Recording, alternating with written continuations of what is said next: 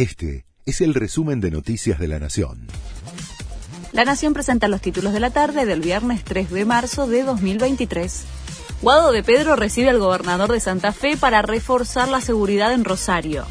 Pese a Comar Perotti reclama más efectivos, las autoridades nacionales le otorgaron 600 cámaras de vigilancia con reconocimiento facial para identificar prófugos o personas con antecedentes penales. Perotti no quiere una foto con Alberto Fernández y no incluye un anuncio potente contra el narcotráfico.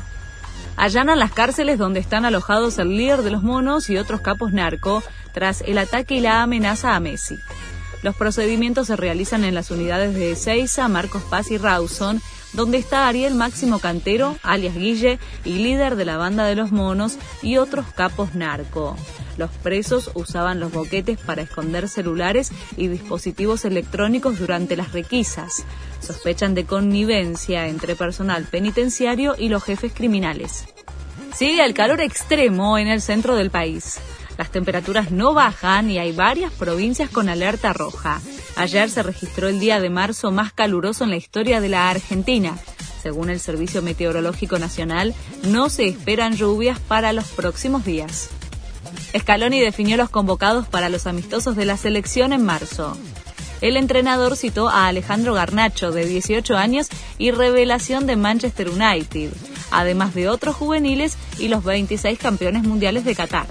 También figuran en la lista Nicolás González y Giovanni Lochelso, que se quedaron fuera del Mundial a último momento por una lesión.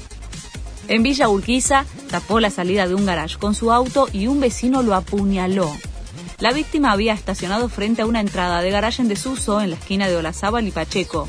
El agresor, aparentemente paciente psiquiátrico, discutió con el dueño del vehículo, extrajo un cuchillo de carnicero y lo apuñaló.